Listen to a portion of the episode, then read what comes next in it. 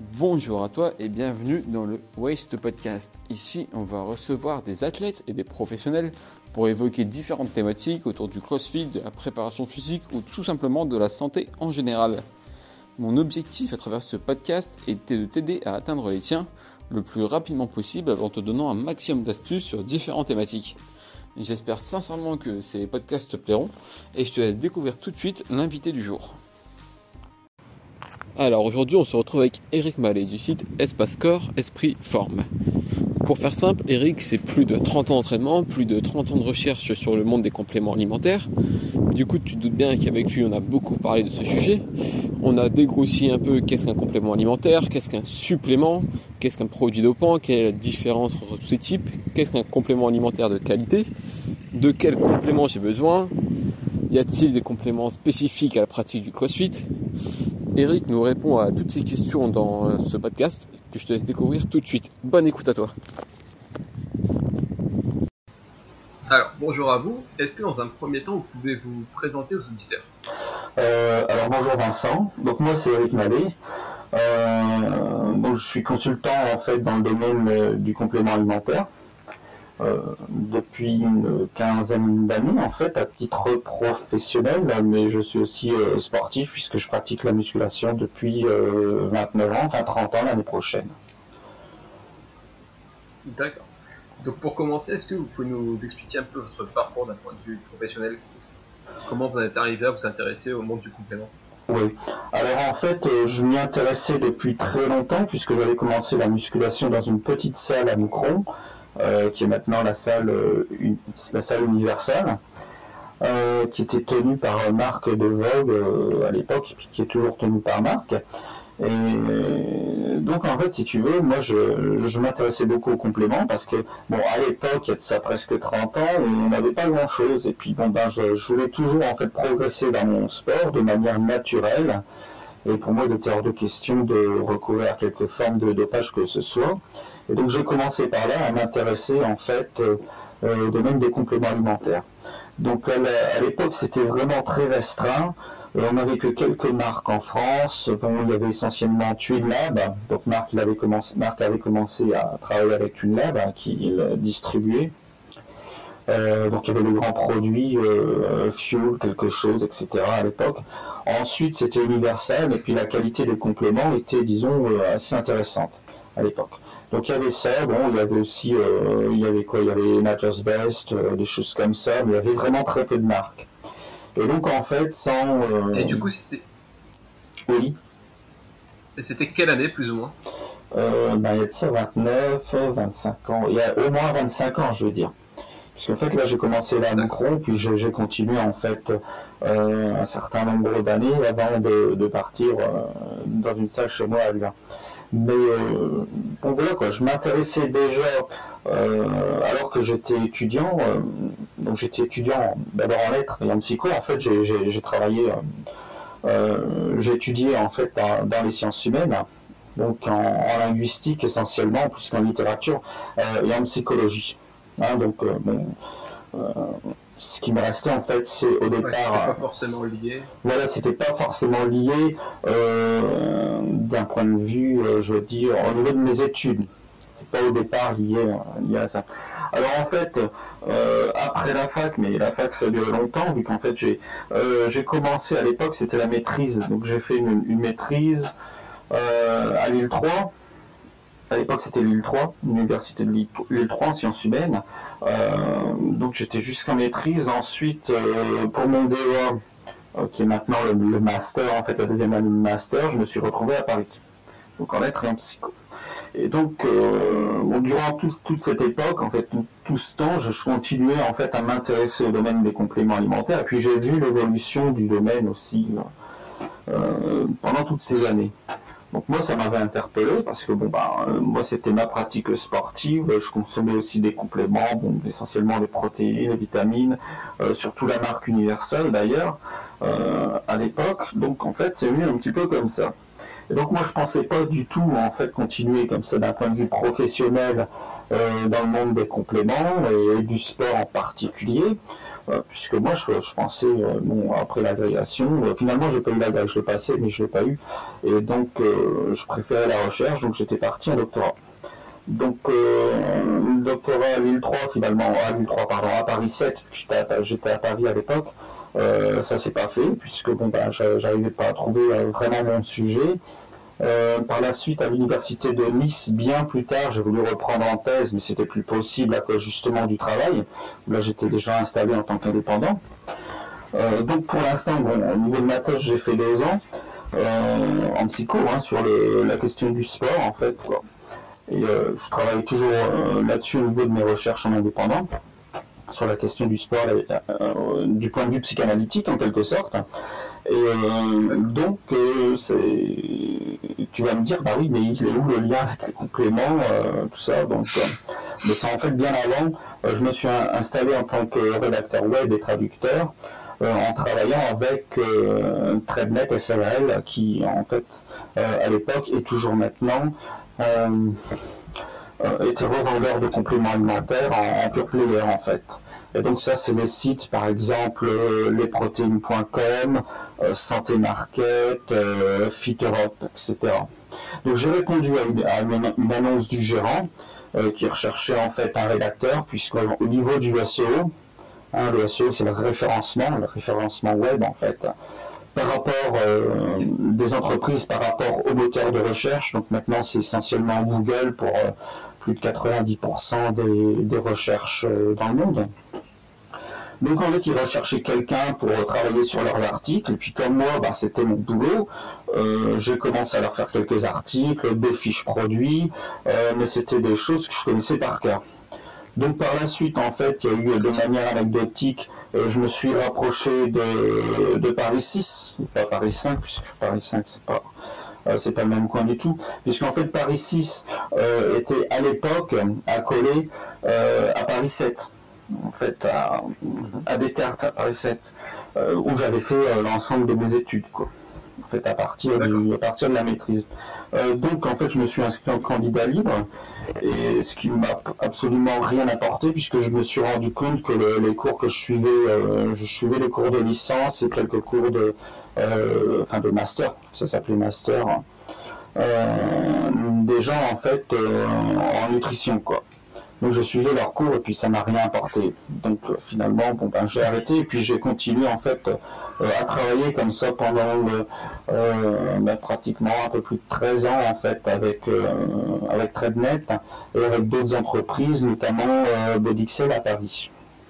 Voilà. D'accord. Mais du coup, les cours vous ont rien apporté Est-ce que vous avez déjà les connaissances avant? Bah rien, parce qu'en fait, je me suis rendu compte que ce que j'avais fait essentiellement de manière autodidacte était parfaitement suffisante, quoi. Et par la suite, donc, j'ai approfondi euh, par rapport euh, à une recherche qui était purement personnelle. Mais les cours, mais pas sur le plan universitaire, n'ont pas apporté grand-chose. Voilà, c'est comme ça que ça s'est passé autant la supplémentation, vous avez des ambitions professionnelles de point de bodybuilding ou c'était Ah non, non, pas du tout. Vraiment de la curiosité? Ouais, c'était euh, la curiosité, peut-être une passion, bien que j'aime pas non plus parler de passion, puisque pour moi ça veut, ça veut rien dire. J'ai plutôt l'impression de suivre un petit peu mon chemin, et puis bon, bah, euh, de faire comme ça, de suivre un peu mon intuition.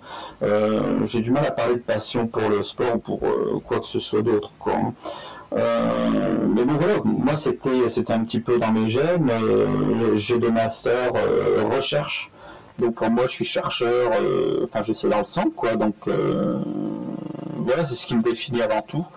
donc j'ai poursuivi d'un point de vue professionnel et c'est devenu, disons, 90% de mon, ça, ça a fait 90% de mon chiffre d'affaires. En fait, les compléments alimentaires, c'était ça quoi. Mon, j'avais 9, euh, contrats sur 10, c'était ça, quoi. Voilà. Donc euh, maintenant, en fait. Et du coup, aujourd'hui, votre. Euh, allez-y, allez-y. Oui. tu disais? Du coup, aujourd'hui, votre travail consiste en, quoi exactement? En fait, c'est très, très, varié, puisqu'en fait, je fais essentiellement de rédaction d'articles, donc je fais du SEO. pour une grosse partie de mon travail, je travaille sur les fiches produits aussi de mes clients.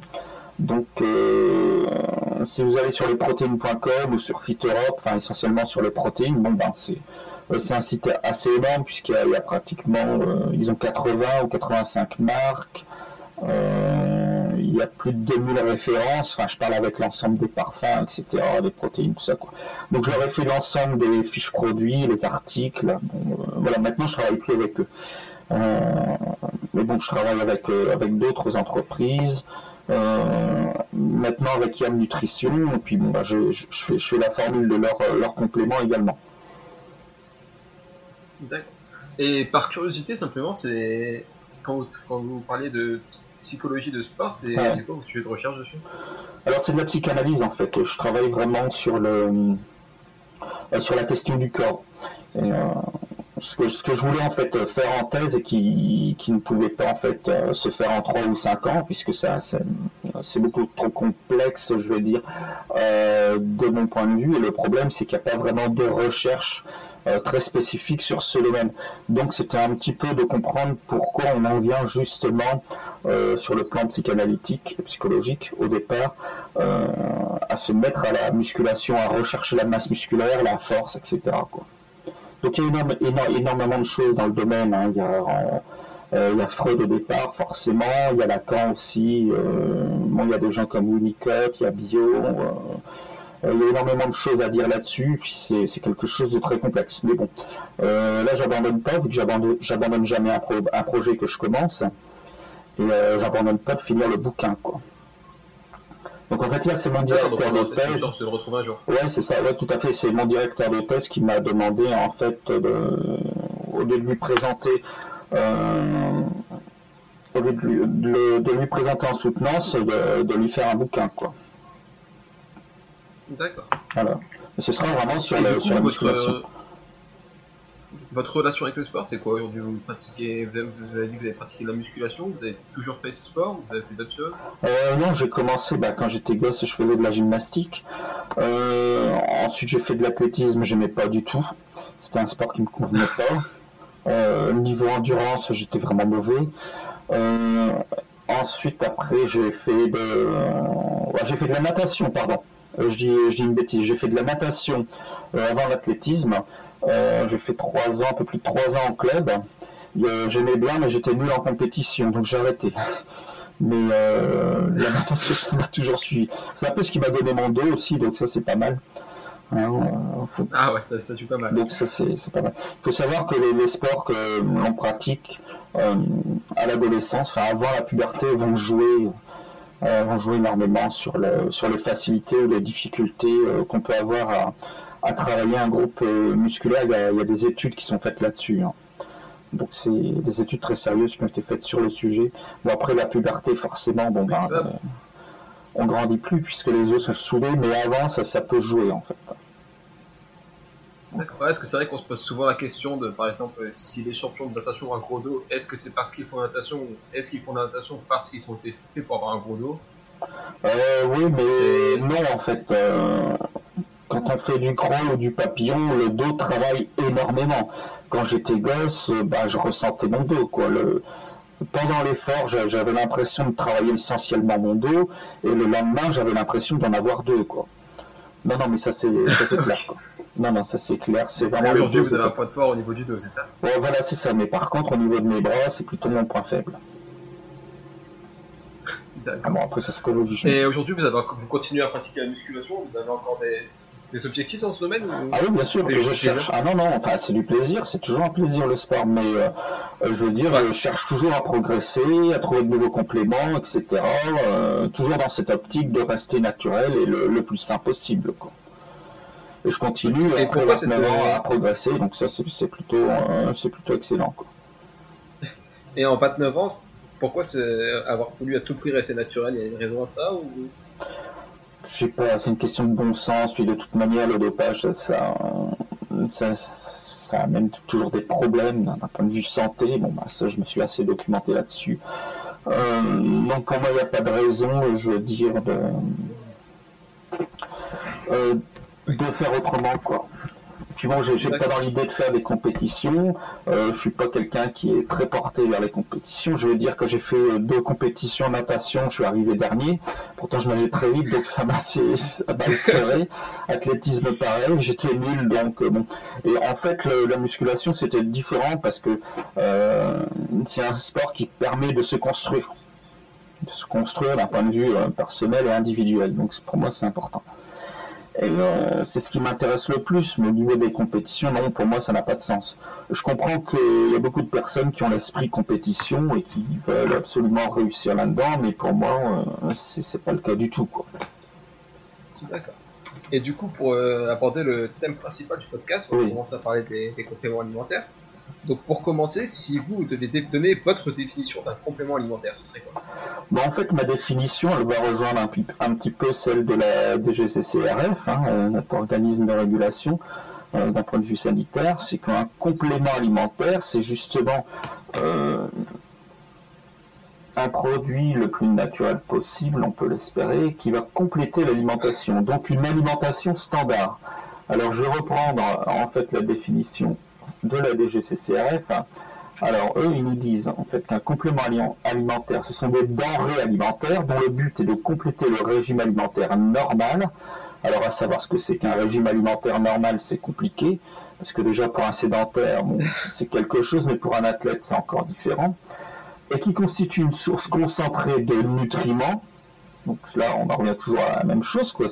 On va rechercher en fait des nutriments dans un complément, autant que dans l'alimentation, euh, ou d'autres substances ayant un effet nutritionnel ou physiologique, seul ou combiné, commercialisé sous différents euh, sous forme de doses, euh, savoir présentation, donc les formes galéniques, les gélules, les pastilles comprimées, pilules, poudre pour les protéines, les gainers, etc. Voilà, donc c'est un petit peu ça. Le but d'un complément alimentaire, c'est justement de complémenter, c'est ça une alimentation qui peut être standard ou standardisée. Mais disons qu'une alimentation standard, c'est difficile un petit peu à vraiment définir. Je mange pas. Ah, parce que du coup, la frontière peut, peut être assez mince. Je prends l'exemple de, la spiruline, par exemple. Si elle est prise en cachet, ce serait un complément alimentaire, mais en forme de, de paillettes à rajouter sur une salade, par exemple, ce serait considéré comme un aliment. A priori, je dirais oui. Ça me semble logique. Euh, c'est effectivement la forme galénique qui peut faire que et la présentation, puisqu'en fait, euh, bon, ben, si c'est des si c'est des comprimés, c'est que c'est qu'elles sont vendues dans une boîte.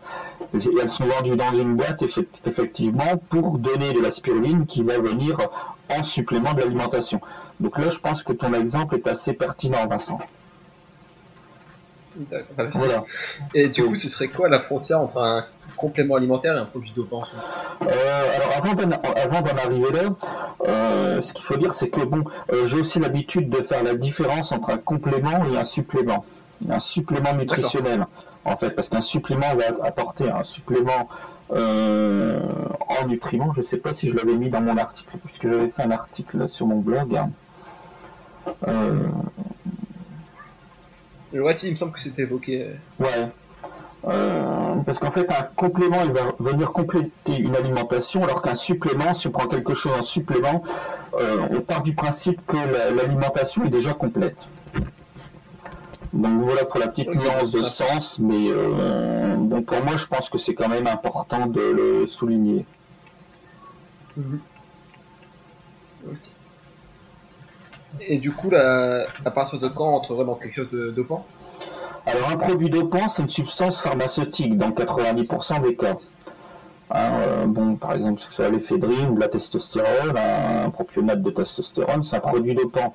Euh, c'est un produit qui a vocation, euh, qui a une vocation thérapeutique au départ, quoi, qui pas fait, c'est pas un produit qui doit être détourné à un usage récréatif. Ok. Et est-ce que la, législation va varier sur un pays? Par exemple, est-ce qu'un produit peut être considéré comme un complément dans un pays et un produit dopant dans un autre ou...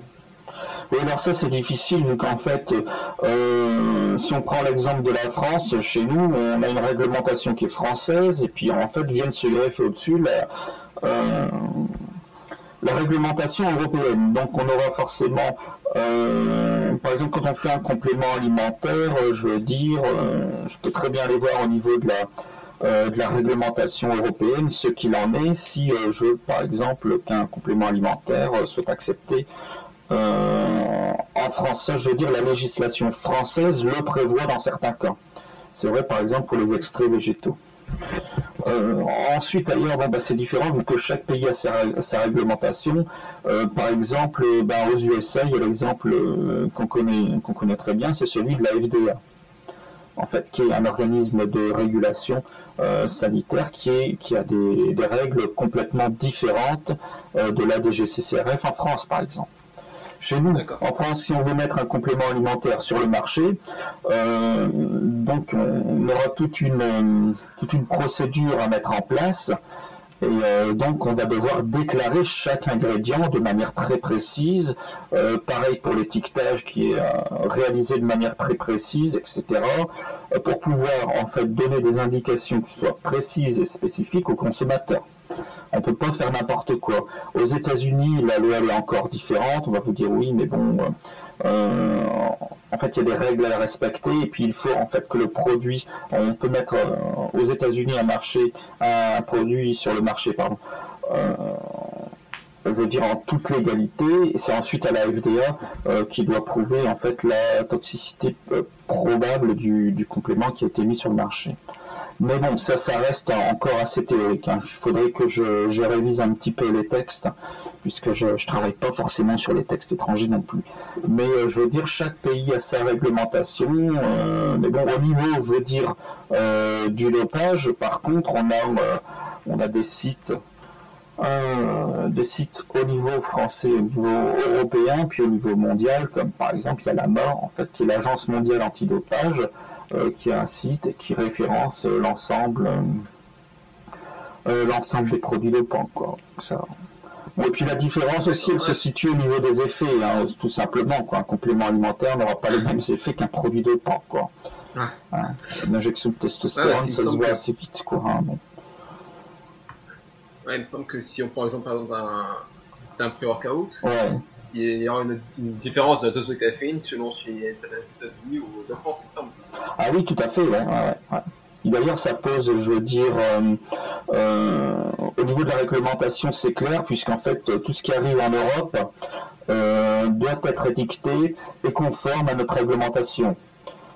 donc, en France, en Europe, je pense que c'est 200 mg. Je ne sais pas si ça passe à 300 mg pour la caféine. là aussi, je vais devoir vérifier, mais bon. Euh, je suis pas totalement à jour à 100%, je veux dire. Euh, alors qu'aux États-Unis, c'est encore différent. Hein, mais bon, on a nos compléments, nos compléments pardon, euh, qui sont fabriqués de manière à répondre à la législation européenne. Donc quand ça arrive chez nous, ça arrive par exemple à Amsterdam par cargo, etc. donc ils doivent répondre à la réglementation européenne. Euh, mais c'est des produits qui seront légèrement différents euh, aux États-Unis. Aux États-Unis, ils vont tolérer bah, tel ou tel extrait végétal, alors que chez nous, en Europe, on on va pas l'autoriser. Hein.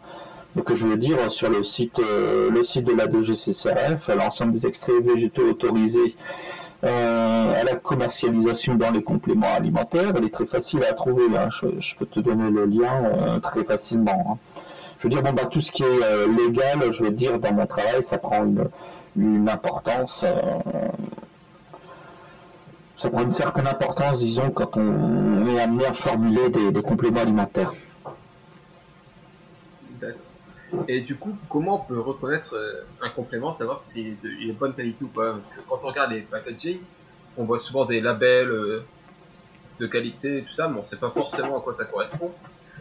Donc comment s'assurer qu'un complément soit vraiment de, qualité? Oui, alors là tu fais bien de poser la question, puisque là forcément c'est euh, certainement la question la plus difficile à laquelle je vais devoir répondre, puisque bon, bah, c'est pas... Ah.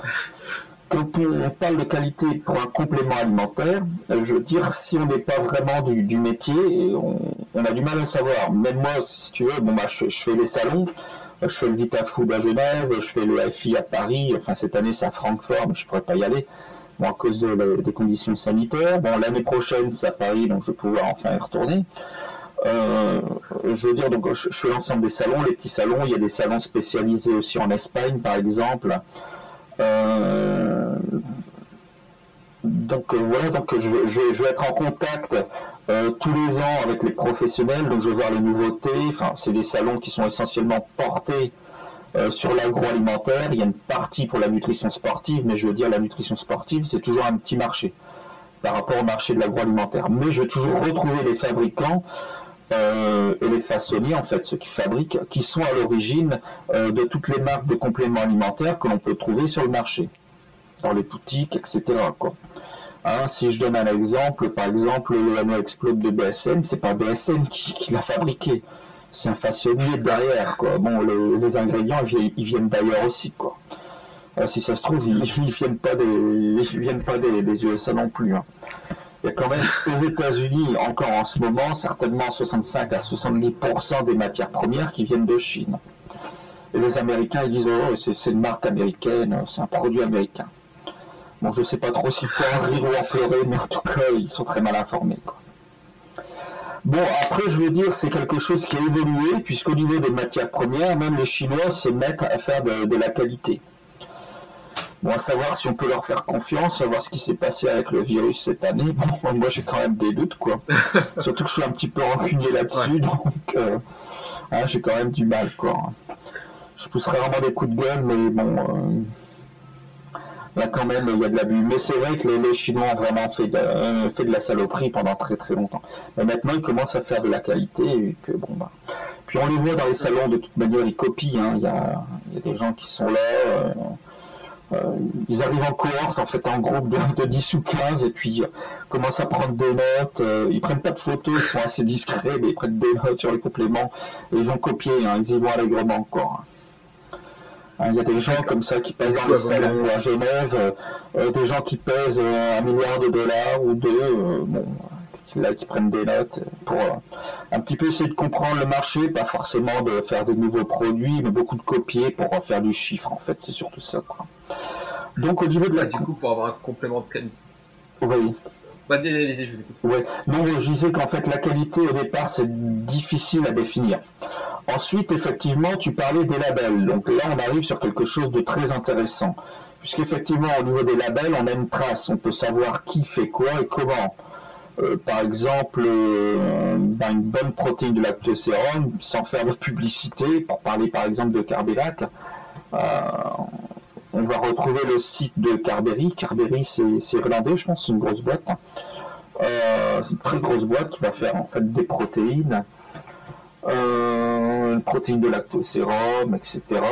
Donc ça, au niveau des matières premières, je veux dire, euh, on va retrouver des traces des, matières premières, des, protéines qui sont, qui sont faites dans de bonnes conditions et qui sont labellisées et déposées. Quoi pas forcément breveté, mais déposé en tout cas. Donc ça, on va le retrouver. Par exemple, pour la créatine, bon, bah, c'est Créapure.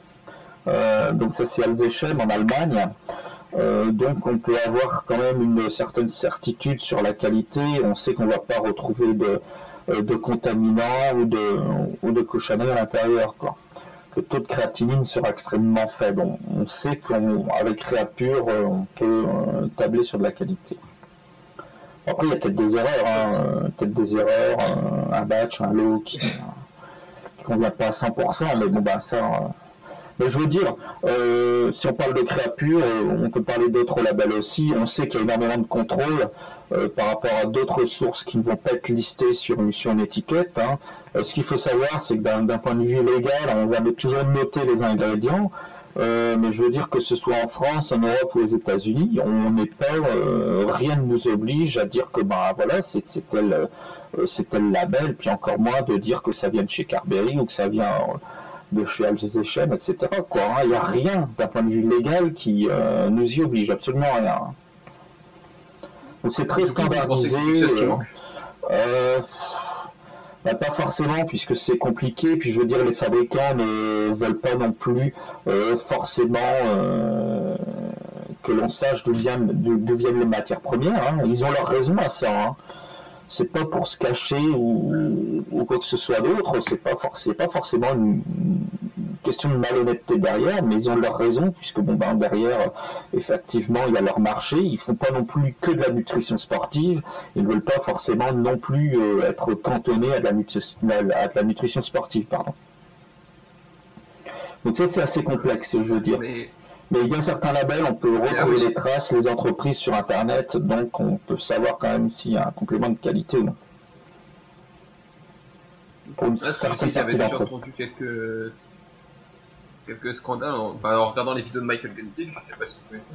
Oui, bah, enfin bon, je suis pas forcément très copain avec lui, quoi, parce que bon.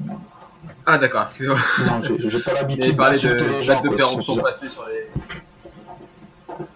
S'il parlait de date de péremption passée sur la, protéine, par exemple, où il suffit de rajouter un arôme pour pouvoir décaler de nouveau cette date, etc. Euh, non, non, ça, on va être sérieux 5 minutes.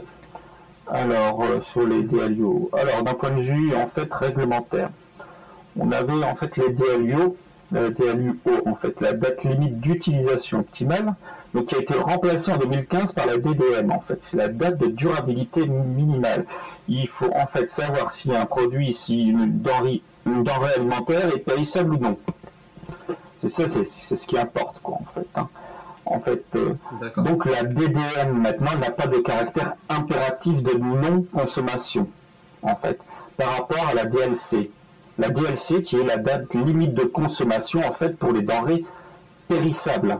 Elles sont périssables sur certains, sur le plan microbiologique par exemple. Bon ben, euh, c'est le cas pour la, grande majorité des denrées alimentaires, mais une grande partie des compléments alimentaires, je veux dire, une, fois, que la boîte est fermée, à partir, lorsque la, en fait la DDM est dépassée, ça veut dire que l'ensemble euh, des nutriments vont commencer en fait à, en fait, le, complément, euh, même le produit va perdre de sa qualité nutritionnelle.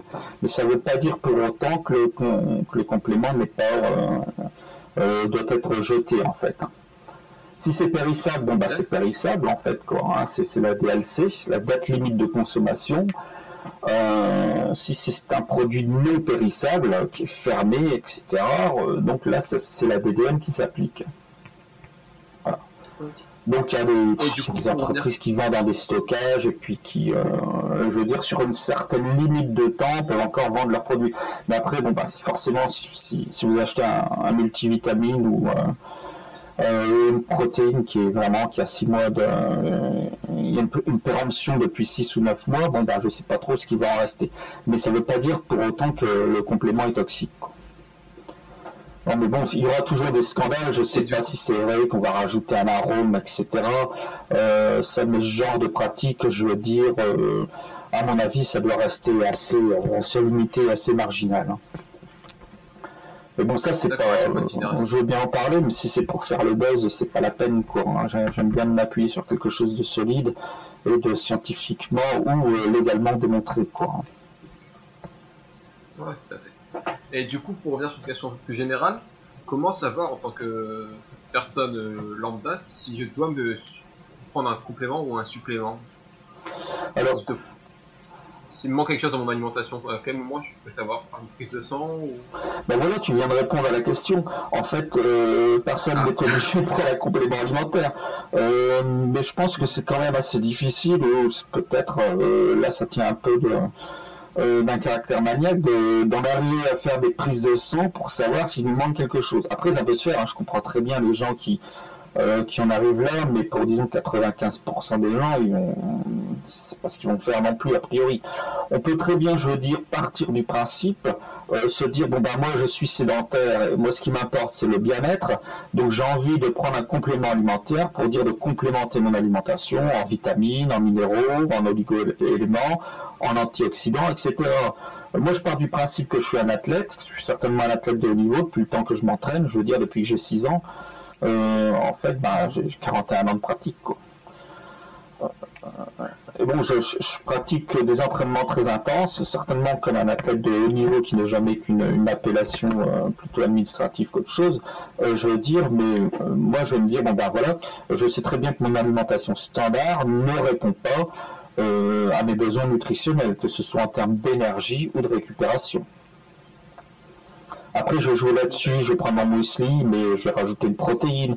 Mais je sens très bien qu'avec ou sans, c'est pas pareil. C'est pareil pour la créatine. Et surtout, créatine bêta-alanine. C'est une question de ressenti et de, Voilà, c'est une question en fait.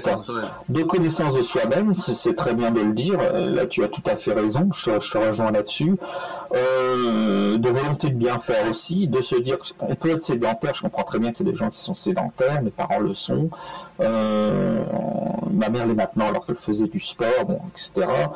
Euh, on peut très bien, je veux dire, vouloir vivre en bonne santé et puis se dire que prendre un complément, c'est un petit peu une assurance nutritionnelle en quelque sorte c'est un petit peu aller chercher une garantie. Et puis après, pour les athlètes, bon bah surtout si on fait du crossfit, ça peut apporter un plus très sérieux. Surtout que maintenant, je veux dire, bon bah c'est plus comme il y a 20 ans, la qualité euh, dans l'ensemble, je veux dire, des compléments alimentaires a nettement évolué. Une protéine, il y a des isolants en fait qui présentent 0,2% de graisse et moins d'un pour cent de glucose.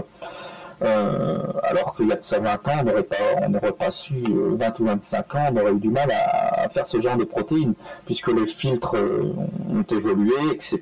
La qualité de filtration aussi, des machines, qui permettent justement de filtrer des protéines à un très très haut niveau, quoi.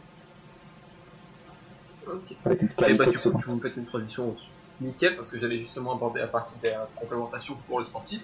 Donc est-ce que cette dernière doit varier selon la, discipline effectuée Est-ce qu'un sportif d'endurance a une complémentation différente d'un sportif de force ou... Euh, oui, alors après je vois, bien le, fait que tu me poses la question sur le crossfit par exemple, euh, mais effectivement pour l'endurance on va dire euh, on va tabler énormément sur, la, sur les glucides.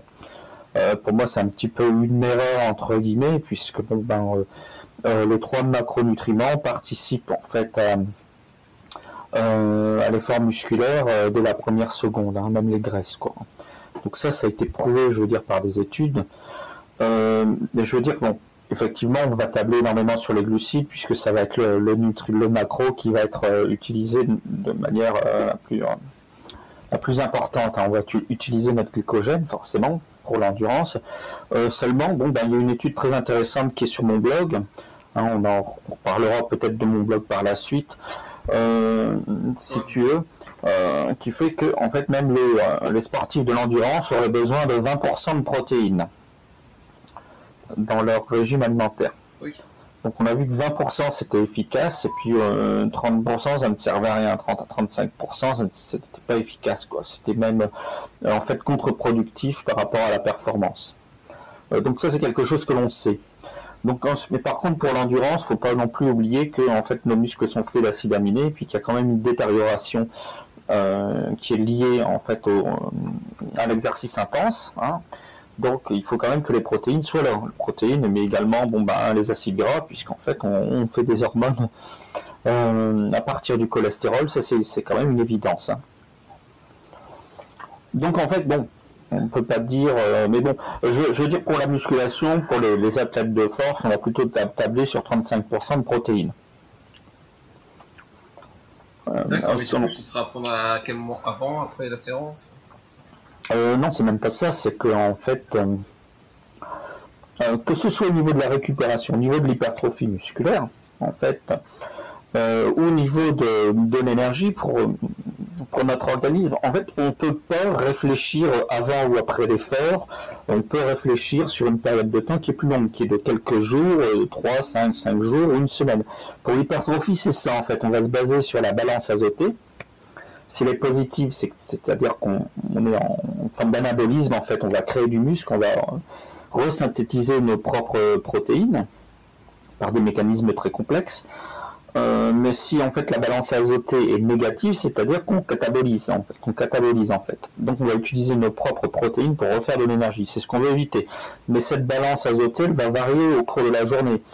Et euh, pour les athlètes, disons, euh, d'expérience, c'est toujours mieux, disons, de fragmenter les apports en protéines, si tu veux vraiment qu'on parle euh, sur une période de temps assez restreinte. Mais je veux dire, c'est pour ça qu'on va se dire, ah ben tiens, on va prendre des protéines au petit déjeuner, au petit déjeuner peut-être. on va les prendre à midi, on va les prendre peut-être un peu avant l'entraînement, mais bon, ça, ça n'a pas vraiment d'importance, d'une importance cruciale, mais on va surtout les prendre après. Euh, mais la balance azotée, je veux dire, on peut faire une mesure, enfin cette mesure aussi d'un point de vue purement scientifique, elle est difficile à déterminer, puisqu'il y a énormément de choses qui peuvent rentrer en compte, hein, euh, la présence des acides aminés dans le plasma sanguin, etc. Euh, c'est difficile à déterminer, mais il faut que cette balance azotée soit globalement positive sur la durée. Donc au moins on peut faire euh, un constat sur trois jours, mais on va faire aussi un constat sur cinq jours ou sur une semaine. C'est comme ça qu'on va savoir si en fait on prend du muscle ou si on n'en prend pas ou si on en perd. Ou si on reste plus ou moins au même niveau. Hein. Euh, donc ça c'est ça, pareil pour le glycogène. Hein, euh, pour recharger en fait un organisme en glycogène, il faut 48 heures. Quoi. Au moins, sérieusement, on va toujours recharger le muscle en, glycogène en, reprenant en fait, en fractionnant nos apports euh, en glucides, mais disons que pour faire une recharge complète, il va falloir plus de temps. Donc ça, on connaît, on connaît très bien en fait ce, cette technique, en gros, ce truc en bodybuilding avec une, technique qu'on appelle le rebond glucidique, qui est vieux, qui est aussi vieille que le, que le bodybuilding lui-même, quoi, qui consiste en, fait à recharger euh, par des glucides simples euh, un petit peu avant une compétition, pour dire de reprendre du volume euh, par rapport à une par rapport à une carence glucidique qui a, a duré un certain temps, je veux dire, de par rapport à la préparation de l'athlète. Hein, donc euh, ça c'est un phénomène qui est connu comme le monde et forcément l'arrivée en fait euh, l'arrivée brutale de, glucides va permettre justement au corps de reprendre en fait du volume euh, par rapport au glycogène et puis bah, à la flotte qui est stockée en même temps pour de reprendre du volume. Et bon après ça passe ou ça, ou ça casse quoi. Hein. Donc ça les athlètes connaissent leur corps et puis bon bah savent généralement utiliser cette technique ou pas quoi. Donc ça voilà, du coup, c'est pareil. On va pas recharger comme ça directement après. Oui. Non, pardon, je t'ai coupé. Ouais, pas de soucis. Du coup, est-ce que ce serait par exemple intéressant en CrossFit de, avant un, mois de compétition de, se charger en glycogène En glucides, tu veux dire? Ouais. Euh, en glucides, ouais. Euh, glycogène, c'est des chaînes de glucose en fait hein, dans, la masse musculaire. Euh, oui, on peut le faire avant, mais il faut le faire avant, il faut le faire trois heures avant, quoi. Hein pour dire de ne pas euh, se retrouver en, période d'entraînement, de compétition avec le avec l'estomac avec l'estomac lourd. Hein. Ah oui, il faut le faire trois heures avant. Francis, Benfato, lui, il parlait carrément de 4 heures, 4 heures et demie sans manger avant l'entraînement lui, il fonctionnait beaucoup. Euh, lui, il prenait énormément d'eau, en fait. Il tablait énormément sur, sur l'eau pour rester hydraté, je veux dire, un maximum, pour dire de, garder de l'énergie et du volume musculaire. Il a tout à fait raison. Hein. Hormis le fait qu'on puisse pas parler des produits, etc. Donc, du coup, pour vous, il n'y aurait pas forcément de complément alimentaire à prendre juste avant un effort ou juste après un effort. Ce plus sur le long terme que ça se. Alors on peut parler des glucides. Des glucides avant c'est toujours quelque chose, mais c'est quand même la base quoi. Euh, mais je veux dire peut-être des vitamines B aussi, vu que c'est quand même l'écofacteur euh, du métabolisme énergétique. Et ça c'est quelque chose qui m'a toujours bien réussi, je veux dire, euh, chez les sportifs et les, athlètes qui pratiquent des entraînements intenses, il faut savoir tabler sur les vitamines B avant. ça c'est quelque chose à essayer puisque généralement on en manque. Alors il s'agit de manger euh, peut-être ses céréales juste avant, ça ça marche bien aussi. C'est une question d'évidence hein, au niveau de l'alimentation, hein, c'est pas seulement une question de complément. Mais moi je veux dire, j'ai souvent eu de très bons résultats en prenant des vitamines B 3 euh, heures ou 4 heures euh, avant l'entraînement. Ça peut jouer au niveau de la force, quoi. ça c'est évident. Quoi. D'accord, mais du coup ça... ça... ça se prendra en même temps que le repas. Ça ah oui, oui, en même temps, oui, bien sûr. Hein. Vous prendrez de la vitamine P en même temps que repas. Oui, des, des micronutriments, tu les prends avec un repas, hein, oui, forcément. Hein. Ouais. Après, on peut toujours rajouter une protéine rapide, on peut rajouter du lactocérone. Euh, euh, avec le, le muesli, c'est ce que je fais généralement. Euh, oui, c'est vrai, c'est bien. On peut toujours, je veux dire, refaire de l'énergie à partir des protéines, des acides aminés qui sont présents dans, dans une protéine. Après, forcément, si je commence à, euh, à parler des protéines sur le plan énergétique, on va en arriver au BCA, puis là, on va plus en sortir. Euh, mais bon, on peut pas faire non plus le podcast sur les BCA, ça risque d'être long. Ouais, il me semble que ça fait pas mal de débats en ce moment, les BCA. Ouais, ouais, ouais, ouais, ouais, ouais, ouais. Bah, utile, ouais, c'est une bonne idée pour faire de l'énergie, mais bon, autant utiliser le glucose pour en faire, vu que c'est quand même c'est le premier carburant de la cellule. Puis de toute manière, les BCA seront rapidement dégradés pour refaire du glucose, quoi. en repassant par la néoglucogénèse. du coup,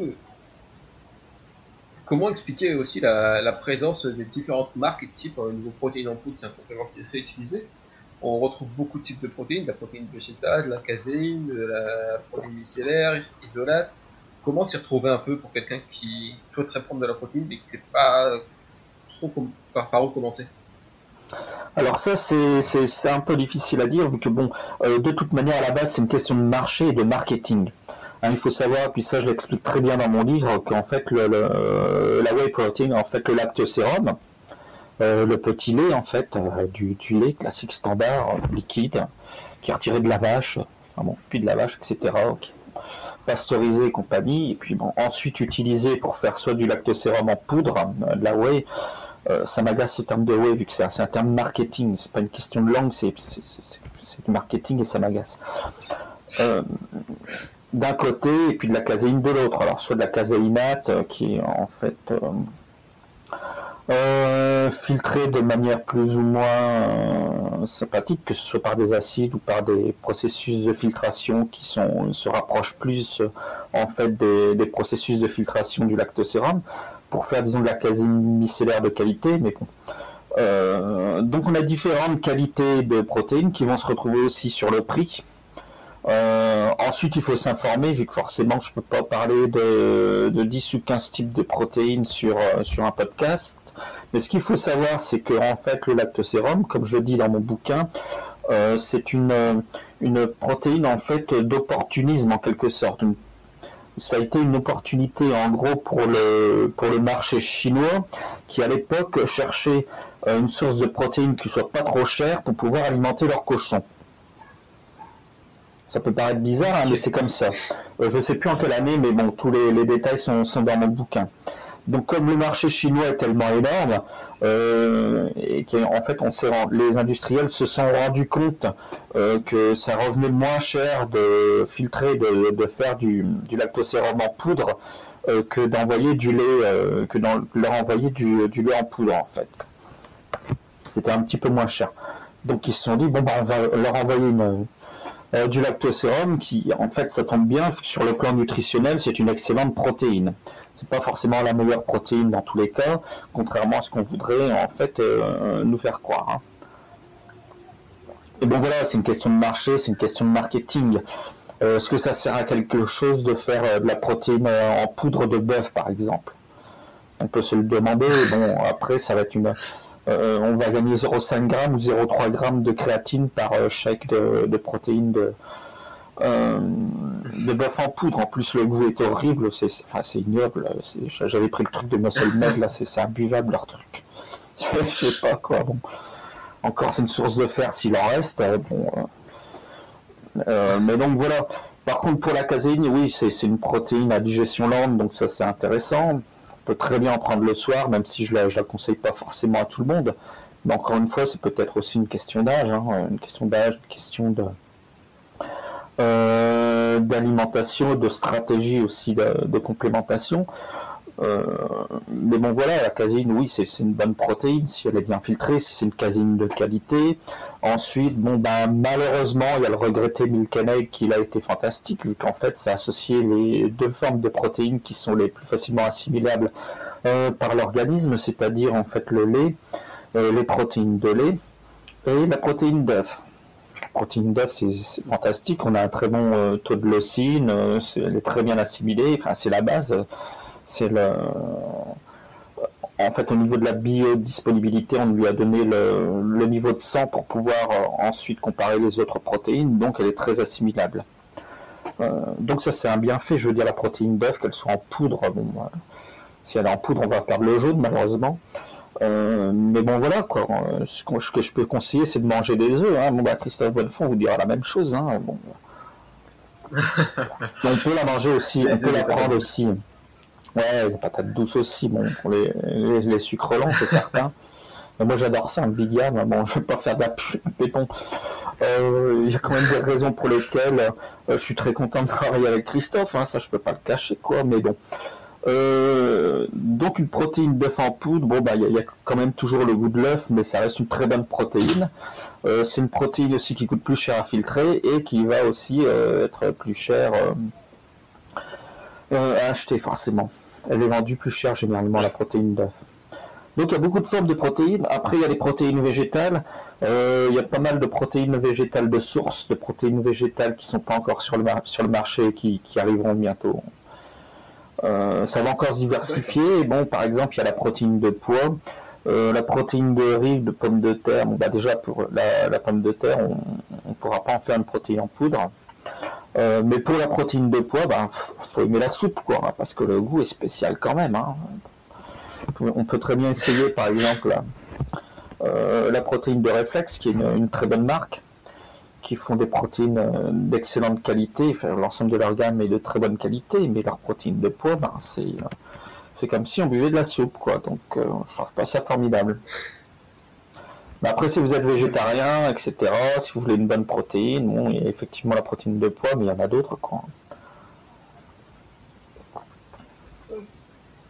Voilà, c'est une euh, question de marché, de, marketing surtout, quoi. Mais bon, euh, en fait, c'est ça. En gros, le lactosérum, c'était surtout pour euh, nourrir les cochons chez les Chinois. Et puis, en fait, c'était fait pour ça Et en fait, la nutrition sportive a récupéré le marché, puis on a fait un petit peu de sous derrière, quoi.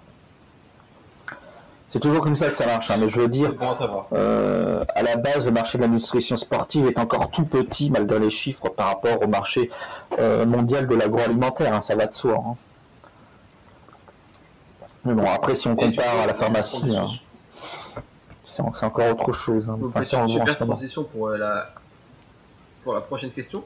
Vous, est-ce qu'avec le temps, vous avez constaté une explosion du, dans le monde des compléments alimentaires avec le temps, les réseaux, etc. Ah bah c'est le cas de le dire, hein. c'est pas une explosion, une explosion c'est une bombe atomique. Hein. Bah, quand j'ai commencé, je connaissais Universal, euh, TuneLab, euh, Nature's Best, et puis après, bah, il y avait Wader. Ça, je l'ai expliqué en gros dans les deux premiers chapitres de mon bouquin où je voulais vraiment euh, faire une introduction en fait sur le sur le marché de la nutrition sportive. Euh, D'ailleurs, ben voilà, c'est avec Wader que ça a commencé, etc. Mais à côté, il y avait Now Foods aussi, les Américains de chez Now Foods et euh, Solgar aussi. Hein, euh, qui ont vite en fait pris le pas, mais Solgar et Now Foods c'était plus, ils, étaient, ils voulaient cibler les sédentaires plutôt et leur apporter vraiment un complément alimentaire, donc un complément d'alimentation. Mais c'est vraiment Wader en fait, et puis avec Arnold, euh, avec la renommée d'Arnold, qui a vraiment lancé l'ensemble du marché. Mais ils ont été plus ou moins tout seuls pendant longtemps. Hein. Après, il y avait des marques comme TuneLab, Universal qui est très vieille, etc. Bon. Et après, le marché s'est développé. En fait, il y a même des magazines en France, qui, il y a un magazine en France, je, ne me souviens plus du titre, c'était tellement loin, qui en fait écrivait des articles sur le bodybuilding, etc. Mais en fait, on se rendait compte que ce, magazine, c'était plus de la publicité, en fait. C'était à l'époque où euh, il y a eu euh, les, les, nouvelles marques qui arrivaient, et parmi ces nouvelles marques, en fait, euh, il y avait Muscle Tech, donc une marque américaine, puis il y en a eu d'autres par la suite. il y avait aussi forcément la marque américaine EAS, qui a mis sur le marché la, première euh, créatine monohydrate, euh, premier monohydrate de créatine en poudre, alors que la créatine, euh, on connaît depuis très longtemps. Hein. ça, c'est pas nouveau, hein, c'est la France qui l'a découvert. bon, là encore, je suis un peu de pub pour mon bouquin vu que je l'ai expliqué, mais bon. voilà quoi. Mais donc c'est ça, ça a commencé à partir des années 90. Et puis, ce qu'il faut dire, c'est que la, recherche scientifique a bien aidé aussi à, à diversifier le marché en quelque sorte. Hein. Par exemple, pour euh, l'oxyde nitrique, les, trucs, euh, euh, les compléments à base d'arginine et de citrulline. Donc vraiment, les, la prise d'acide aminé spécifique, ça a commencé avec une marque américaine, je pense que c'est SAN, c'est SAN Nutrition. qui a commencé comme ça, qui vendait ses compléments très chers. Hein. Je pense qu'à l'époque, pour une boîte de euh, V12 turbo machin, là, je pense qu'on ça, ça devait euh, douiller assez fort, dans le genre 65 ou 60, 80 euros la boîte. Euh, une boîte de 800 grammes, c'était un truc comme ça.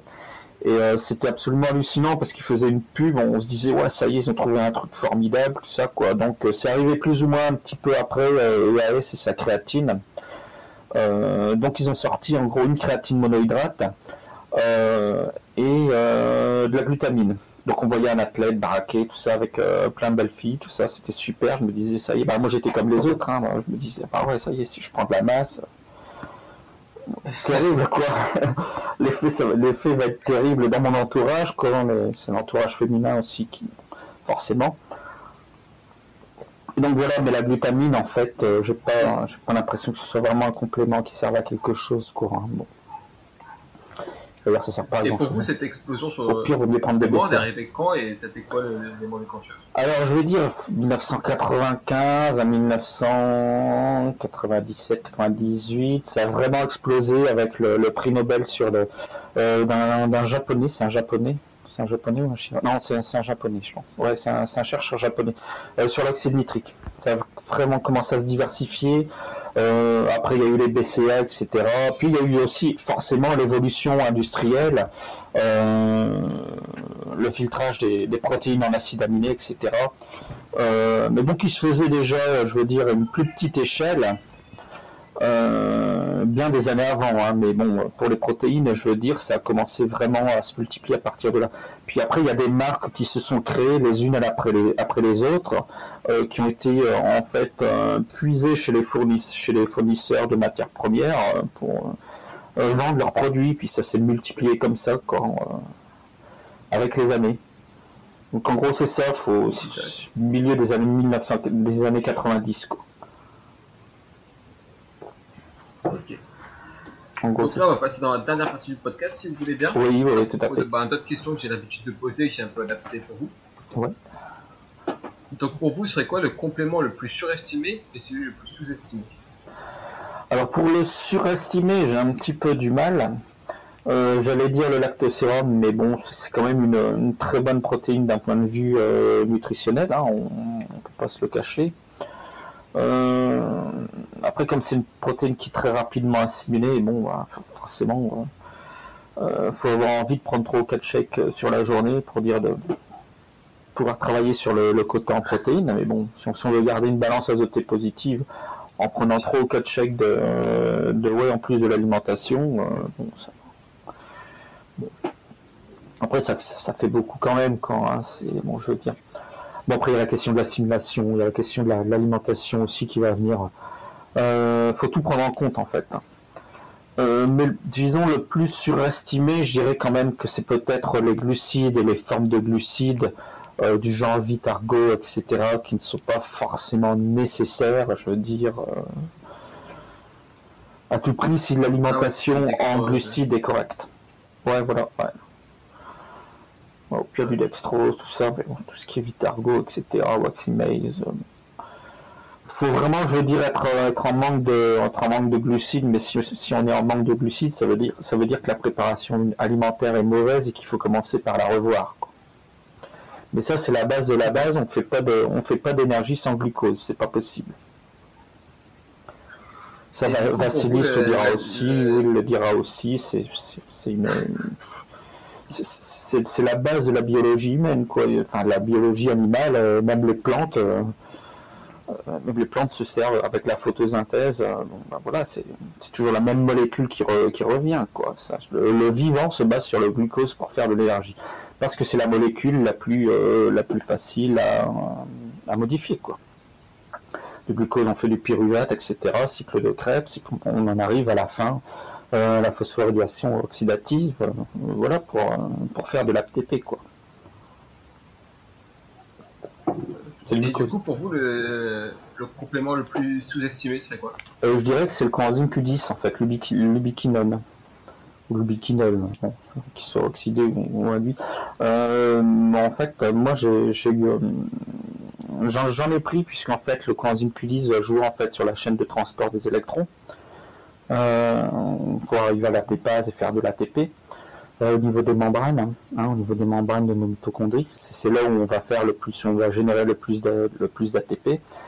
Et en fait, je trouve que le coenzyme euh, Q10 peut être associé à la forme active de la, de la carnitine, l'acétyl-L-carnitine et euh, l'acide R-alpha-lipoïque, en fait, qui est un antioxydant, mais c'est une molécule qui va aussi être utile à la synthèse du glucose.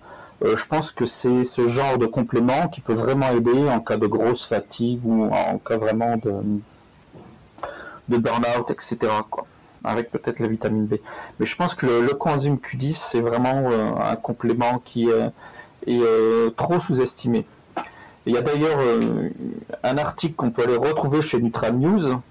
Bon, Nutra News, en fait, c'est smart, c'est supersmart.com. Hein, ils vendent aussi des compléments, mais ils avaient fait en fait, il y a de ça très longtemps, au moins 10 ou 12 ans, un très bon article en fait sur une association de euh, du biquinone et de euh, l'acide alpha-lipoïque en fait sur euh, l'énergie et puis sur la sur la libération d'énergie en fait. Et puis moi ça m'avait inspiré et puis comme là un petit peu avant avant le confinement là j'étais j'étais vraiment plus que fatigué j'avais établi en fait sur le, coenzyme Q10 et puis l'L-carnitine en fait l'acétyl-L-carnitine et ça ça m'avait vraiment beaucoup aidé quoi à, retrouver, à retrouver la forme. Hein.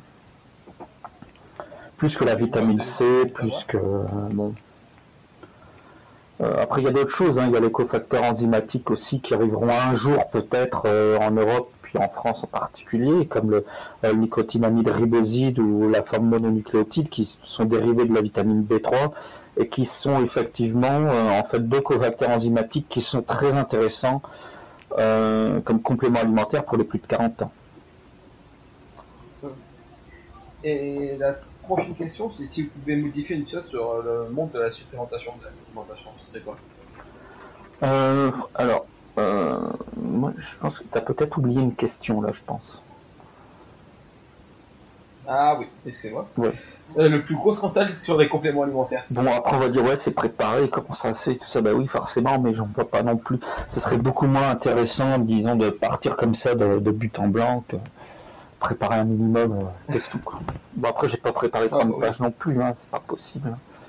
Euh, alors, le plus gros scandale sur les compléments alimentaires, pour moi, ça a été celui de la créatine, où en fait, il y a certains euh, soi-disant médecins qui ont levé les bras au ciel et qui ont dit oh, Vous rendez pas compte, mais 3 grammes de créatine, c'est un kilo et demi de bœuf, vous rendez pas compte, tout ça, tout ça pour un donneur de phosphate, en fait, c'est ridicule. Alors, au niveau des recherches, il y, a des, il y a même une étude qui s'est basée sur une complément alimentaire, une complémentation qui a duré deux ans et qui a donné en fait zéro effet secondaire. Il y a, même des chercheurs, enfin euh, Didier Rice euh, le, disait aussi quand je le voyais l'année dernière en salon là à Montpellier, et euh, qui me disait bah ouais il y a même un chercheur qui disait ah bah vous voyez cette molécule, la créatine elle donne le cancer. Le, gars c'est un professeur, hein, il donne cours en fac etc quoi. Seulement bon il y a certaines formes de euh, de créatine comme la cyclocréatine par exemple qui sont justement en fait utilisées euh, au niveau de la recherche qui sont étudiées pour lutter contre le cancer contre certaines formes de cancer. Donc euh, bon bah, malheureusement le ridicule ne tue pas quoi mais bon quand on parle de quelque chose qu'on ne connaît pas bon bah qu'on soit chercheur ou, ou simple balayeur chez Carrefour c'est toujours la même chose quoi ça revient au même hein. on a l'air con. Dans tous les cas on a l'air con C'est. Non, mais c'est ça, quoi. C'est ça, ça c'est ridicule. Parce qu'il y a des a priori, en fait, que je pense qui sont plus basés sur, euh, sur le côté psychologique, en fait, du, euh, du complément lui-même. On se dit, ouais, ça va donner de la force, etc. Il y a toujours, je veux dire, euh, d'un point de vue subconscient, une espèce, comment je veux dire, une espèce de mise en relation avec l'image du, euh, du culturiste qui est vraiment dopé, euh, qui est dopé à mort, etc. Puis on a tendance plus ou moins inconsciemment à faire le lien, alors que c'est pas du tout le cas, quoi. Hein. C'est pas avec euh, avec trop 5 grammes de créatine qu'on va prendre 3 kilos de muscle par semaine, hein. c'est pas possible. Ce serait trop beau. Ah oui. Sinon, ça reste un complément alimentaire et ça reste un ergogène, quoi, c'est tout. Et du coup, on revient à la question suivante. Si vous pouvez modifier une chose dans le monde du complément alimentaire ben moi je dirais surtout surtout en France quand euh, en Europe si c'est un, petit peu pareil. Bon en Allemagne c'est peut-être un petit peu peut-être un peu plus ouvert. En Italie aussi vu que c'est le premier marché européen. Euh, si je dis pas de bêtises mais je pense que non. Euh, c'est qu'il faut savoir informer les gens de manière intelligente. C'est d'ailleurs pour ça que j'ai monté un blog il y a 11 ans. C'est que je voulais en fait informer euh, les athlètes, leur donner des moyens de trouver des ergogènes valables et qui restent en fait des compléments alimentaires, de détourner autant les gens du dopage que de leur donner des pistes, des pistes qui sont intelligentes et intéressantes dans leur pratique en fait euh, sportive. Hein, c'était un petit peu ça l'objectif, en quelque sorte.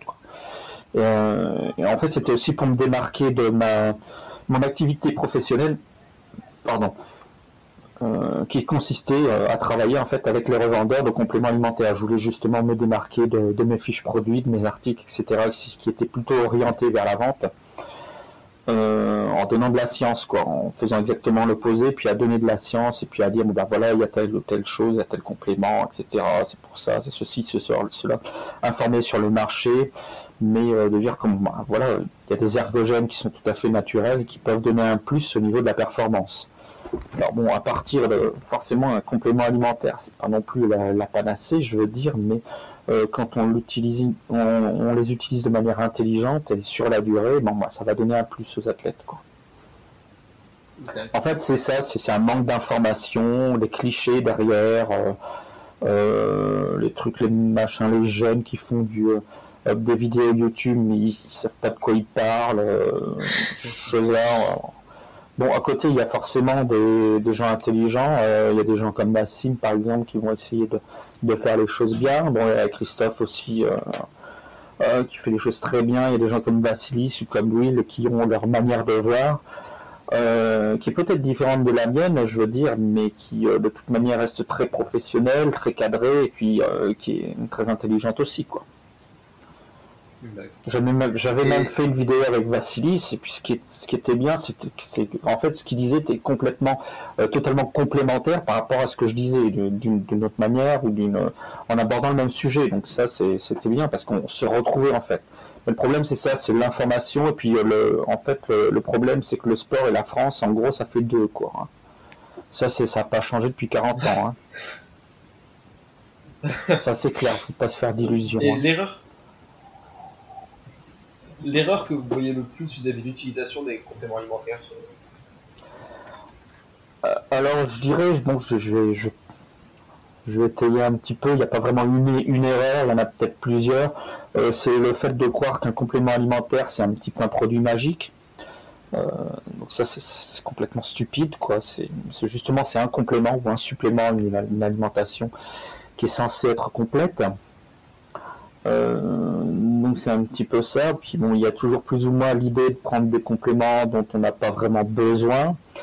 Euh, je veux dire, est-ce que c'est mieux de prendre du Pepto Pro, du Vitargo pendant l'entraînement? Euh, Moi, mon avis, je veux dire, si les apports en glucides sont corrects et puis calibrés pour la performance, je pense pas que ça puisse changer grand-chose. Euh, il y a ça, il y a les compléments dont on n'a pas besoin. Il y a à l'opposé des sédentaires qui feraient peut-être bien de prendre euh, un multivitamine que de rien prendre du tout par rapport surtout par rapport à ce qu'ils mangent. Parfois ils mangent vraiment de, euh, tombent un petit peu trop souvent dans la malbouffe. Hein. Puis bon ben après on peut se dire ouais c'est leur corps, mais bon quand ils attrapent le diabète ou le cancer, après forcément ils doivent se soigner et puis bon ben euh, le fait de se soigner, ça reste quand même un poids pour la société d'un point de vue purement purement pécunier, quoi, purement financier. Ça nous retombe dessus indirectement aussi. Hein. C'est d'ailleurs pour ça qu'on a une politique euh, sport santé en France. Hein. Bon, même si c'est un petit peu chiant de retrouver toujours euh, plus ou moins euh, les mêmes euh, thématiques, je veux dire, des conférences body fitness, c'est toujours sport santé, sport santé, sport santé, sport santé, tous les ans ça change pas, il n'y a pas vraiment d'évolution, mais c'est quand même une réalité, quoi.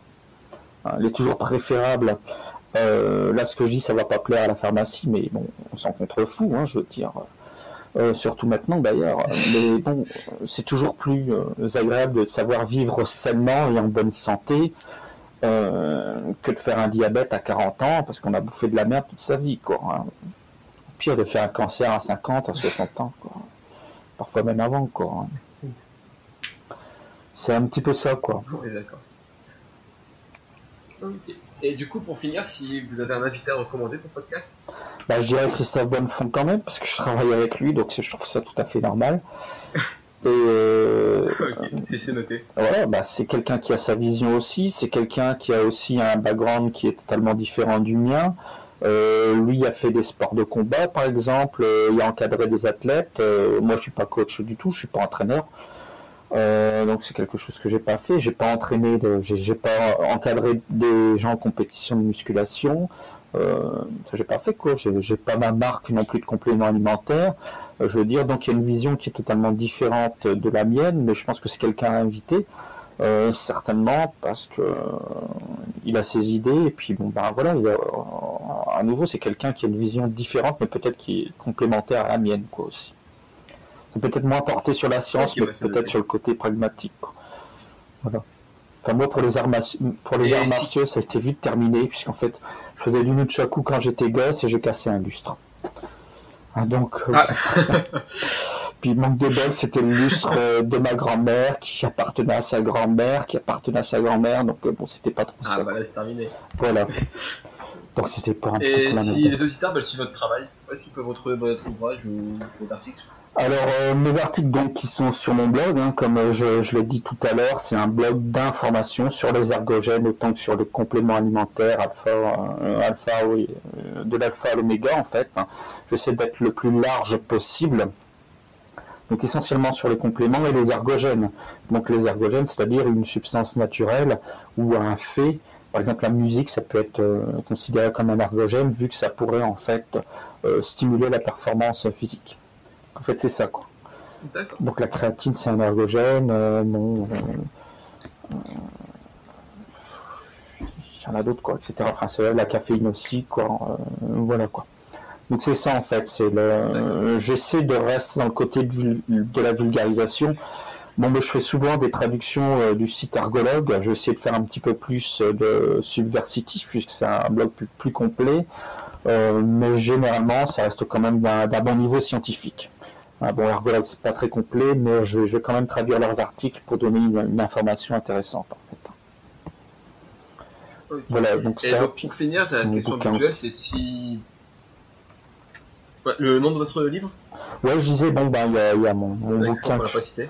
Oui, donc en fait, euh, il est disponible sur Amazon, euh, sur le site euh, de Yam Nutrition aussi, le site de Christophe Bonnefond. Donc c'est bodybuilding, cross-training et sport de force. Quel complément alimentaire choisir?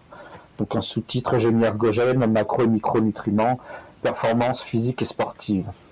Donc en gros, dans, dans le livre, ce que vous allez y retrouver, alors, euh, je vais rouvrir le sommaire, vu que forcément je connais bien mon bouquin, vu que je l'ai écrit, mais le, euh, sommaire, je vais y revenir. Alors, j'ai traité essentiellement bon, bah, des macronutriments, bon, ce qui n'est pas toujours le plus, euh, pour moi, le plus intéressant, le plus passionnant à faire, mais bon, bah, ça, on est obligé d'y passer. Hein. C'est normal. Donc, en fait, j'ai fait un petit peu d'histoire au départ sur les deux premiers chapitres. Ensuite, le troisième chapitre sur les protéines, les peptides, les acides aminés, en essayant de donner des définitions assez simples sur autant sur les protéines, les acides aminés, qu'est-ce que c'est qu'un peptide, etc. Euh, les protéines de lait, protéines d'œuf, euh, les nouvelles protéines, euh, le collagène qui pour moi est un complément que j'aime beaucoup, c'est un complément essentiel. surtout quand on a un peu plus de 30 ans, forcément, ça peut aider. Protéines végétales, le rôle des acides aminés, la fameuse question des BCA, etc. La glutamine, la leucine, etc. J'ai toujours essayé en fait de rester plus ou moins dans une, vulgarisation scientifique, mais de rester compréhensible en fait. Hein. Donc ensuite les glucides et les graisses, donc bon ben là ça, forcément ça me passionne pas des masses. Ben, les glucides c'est toujours un petit peu pareil. au niveau des graisses, le, rôle énergétique, mais leur rôle hormonal aussi, puisque en fait on fait des, des hormones androgènes à partir du cholestérol, hein, de toute la chaîne qui va suivre, etc. Euh, ensuite, le complément alimentaire de l'énergie, c'est essentiel. Donc, les méthylxanthines comme la caféine, etc. Euh, l'oxyde nitrique, euh, bon, les acides aminés comme l'arginine, la, la, citrulline, les précurseurs. donc les androgènes, j'ai parlé un petit peu de la testostérone, l'insuline, l'hormone de croissance. Euh, est-ce qu'il est possible en fait de les stimuler et dans quelles conditions euh, Je veux dire, à partir de compléments alimentaires, est-ce que c'est vrai ou pas Bon, ben voilà quoi. Les compléments de la force comme la créatine, la bétalamine, etc., l'ATP, euh, le rôle des micronutriments, la perte de poids. Ça, j'ai pas vraiment. c'est pas là-dessus que j'ai vraiment euh, je vais m'en donner le plus d'informations, mais pour moi, ça me paraissait essentiel quand même, vu que c'est un sujet qui revient. C'est tout à fait normal de vouloir perdre du poids, quoi, quand on est en surpoids, etc. Donc c'était important, mais c'est pas là-dessus que j'ai en fait donné le maximum de, mes efforts d'écriture. Euh, les articulations, et puis bon, les compléments qui ne servent à rien, euh, les nouveaux compléments, ce qui va arriver sur le marché. ce qui est déjà sur le marché, qui a été sous-estimé largement. Et les antioxydants et puis bon, bah, les ergogènes aussi, qui ne sont pas forcément autorisés ou connus en France. Donc j'ai vraiment essayé d'être complet. Hein. Ouais, si ça. Et du coup, pour conclure, la question habituelle, c'est donner un conseil de vie en général aux auditeurs. Alors, ce que je pourrais dire simplement à ce sujet, c'est de. Moi, je veux dire, j'ai beau être impliqué depuis 15 euh, ans dans le, dans le marché des compléments alimentaires, etc. Mais je dirais déjà aux auditeurs, euh, enfin, certainement, c'est certainement aussi des, des, sportifs, des athlètes de très bon niveau. Donc, je leur dirais toujours de, de penser à, leur alimentation dans le terme de, de pouvoir répondre de manière la plus efficace possible à leurs besoins nutritionnels sans forcément aller chercher des trucs impossibles, hein, des, super nutriments, des super aliments qui euh, euh, sont très relatifs. Je veux dire, pas forcément de super aliments, hein, c'est plus une comment je veux dire un élément de marketing qu'autre chose, mais surtout de commencer un petit peu à de toujours avoir en tête euh, cette idée de besoin nutritionnel, de savoir y répondre, et surtout de prendre du plaisir à manger sainement, quoi. Après, on va dire ouais, mais bon, le cheat meal, etc. Mais pour moi, c'est pas vraiment essentiel. Même un cheat meal, je veux dire, ça doit rester quelque chose de bon et pas forcément d'excessif, Mais parce que si c'est excessif, ça va pas servir à la performance athlétique. Bon, bah, du coup, je te remercie encore bah, pour le temps que tu m'as accordé. Voilà, puis je viens de finir mon café en même temps. Merci. Bah, je te bah, remercie, Vincent. voilà. Et puis, à une prochaine fois, peut-être, j'espère bien. Voilà. Bah, avec plaisir. Puis, merci, merci aux auditeurs. Au revoir. Et voilà, j'espère sincèrement que cet épisode t'a plu. Si c'est le cas, n'hésite pas à laisser une note et un commentaire sur l'application de ton choix, à le partager en story et à l'envoyer à tes amis. Je t'invite également à découvrir le blog d'Eric avec beaucoup beaucoup d'informations et également à te renseigner auprès de son livre qui est une véritable bible dans le domaine. Si tu souhaites en savoir plus sur Waste, n'oublie pas que c'est également une page YouTube et un groupe Facebook, alors n'hésite pas à nous rejoindre. Sur ce, je te souhaite une bonne journée et je te dis à la semaine prochaine.